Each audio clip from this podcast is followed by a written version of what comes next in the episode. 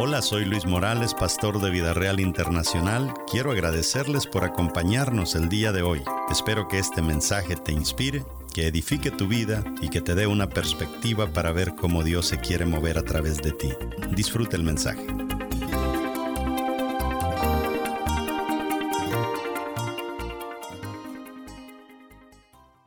¿Sabe lo que dice la palabra?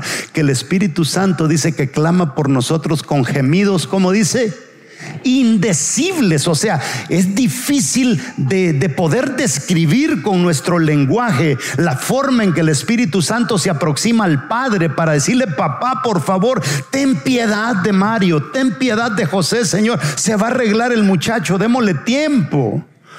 Y Dios está bien, le dice, está bien, pues sigamos creyendo en Él se puede ser restaurado después del fracaso. No hay que seguir las instrucciones de la gente que todavía no quiere salir. Por eso yo le recomiendo a la gente, hay gente que hace tanto daño. Si usted ve a una persona que es malévola y viene a la iglesia y de repente ve a uno que era bueno y se juntan aunque sea para ir a comer, ay Dios mío, uno dice, ya lo va a arruinar. Sí.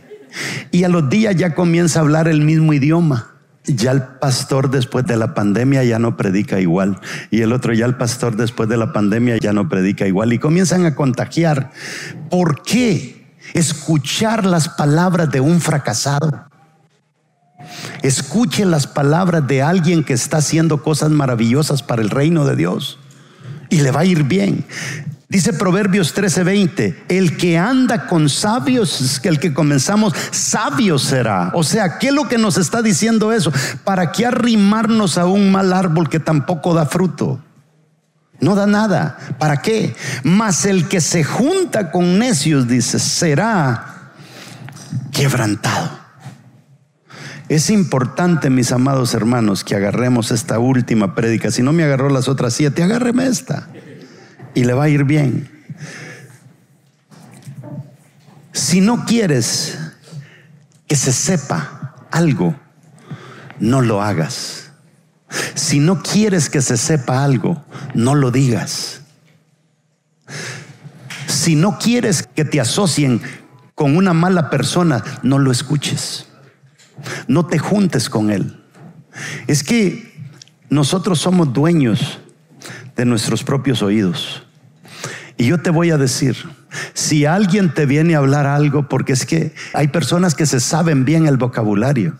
Bien, hola siervito, Dios te bendiga, aleluya, gloria a Dios.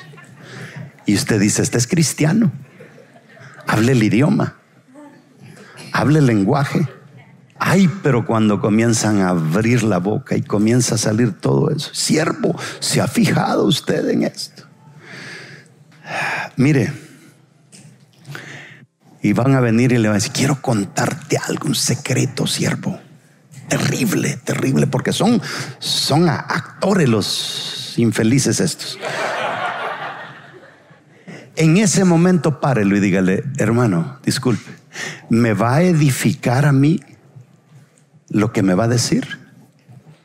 Y la respuesta casi siempre va a ser no te va a perjudicar. Entonces usted le dice, si no me va a edificar, mejor déjeselo para usted mismo. Ahí gócelo usted, hermano, pero yo no lo necesito. Gócelo usted. Que le quede a usted eso. Pero ¿cuántos hemos fallado y nos hemos quedado atorados boca abajo en un hueco llamado fracaso? Miles de personas se quedaron ahí pensando que no se podía. Y lo que yo quiero que usted entienda es que para el Señor no hay gente demasiado anclada, no hay gente que ha descendido demasiado bajo. El brazo de Jehová alcanza hasta lo más terrible. Hay un pasaje en el Antiguo Testamento de un sumo sacerdote que Dios le dice, como tizón arrebatado del incendio te saqué. O sea, ¿qué quiere decir eso? ¿Sabe lo que es un tizón? Un leño quemado y que todavía tiene brasas y no hay de dónde agarrarlo. Y Dios viene y mete su mano y lo agarra de las brasas del calor y te saca para que no te sigas perjudicando. Ese es nuestro Dios, que no le importa meter tu mano y sacarte, aunque después le haga así. Y se lo dice al sacerdote. O sea, ibas mal, ibas mal, pero como tizón arrebatado del incendio, yo te saqué. O sea, Dios está allí presto para ver cómo nos saca, pero también nosotros debemos de ver cómo dejamos de seguir ardiendo. Es terrible. Y vemos nuestras grietas y en vez de solventar el problema de las grietas, mejor empeoramos porque nos seguimos juntando con gente más agrietada que nosotros. Terrible. Usted en la Biblia va a encontrar hombres con grandes grietas. Un Sansón, un Saúl, un Judas, un Coré, grandes grietas. Y nunca quisieron repararlas. Pero aquellas personas que sí se dejaron arreglar sus grietas llegaron a ser grandes hombres y mujeres de Dios. Y a eso quiero yo llegar en esta tarde. Seguimos anclados en el mismo puerto donde solo se reúnen los barcos de los que viajan sin un horizonte. Es terrible. Sí,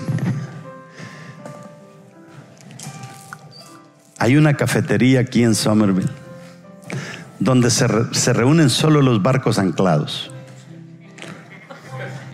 Y usted va ahí y tiene que cállese porque ya están hablando de usted, ahí hablan de todo mundo.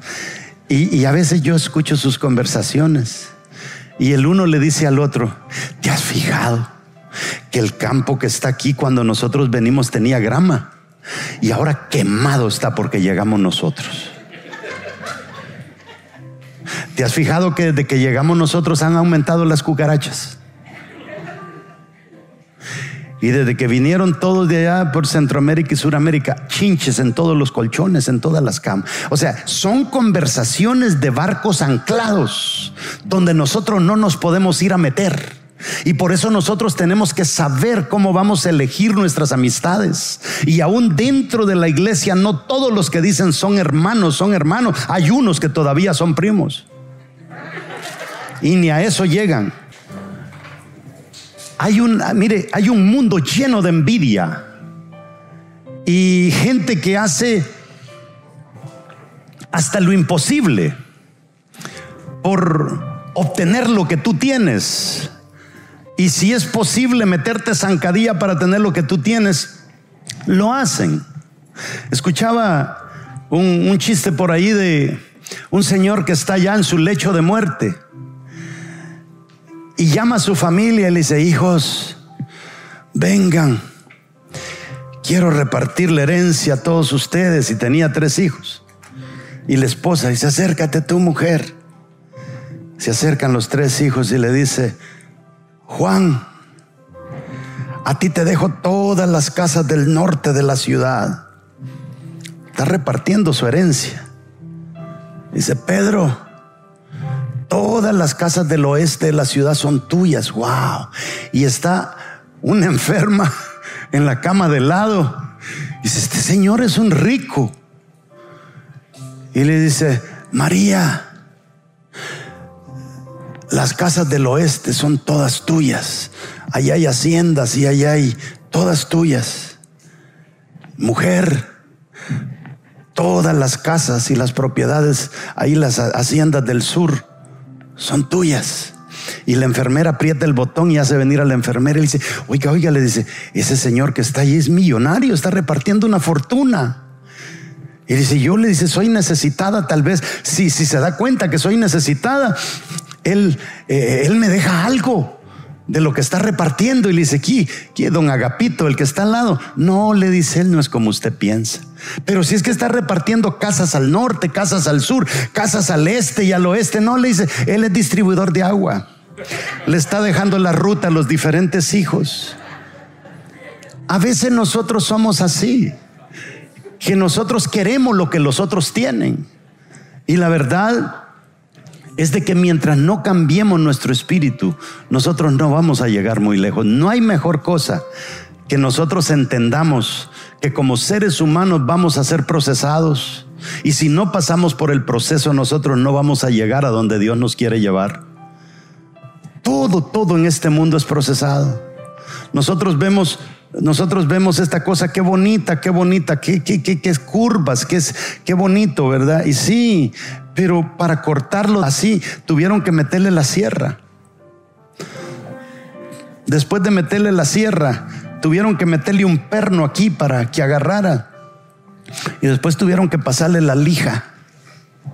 Pero muchos de nosotros solamente queremos ser el púlpito terminado enfrente del pastor aguantando un iPad, un iPhone y una Biblia, pero no queremos la lija, no queremos los clavos, ni queremos el serrucho.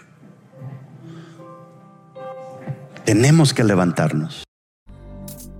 Gracias por escuchar nuestro podcast de hoy. Síguenos en Facebook, Instagram y YouTube como Luis Morales Ministries. Para conectar con nuestro ministerio puedes escribirnos al correo electrónico pastor.vidareal.net. Nos escuchamos en el siguiente episodio.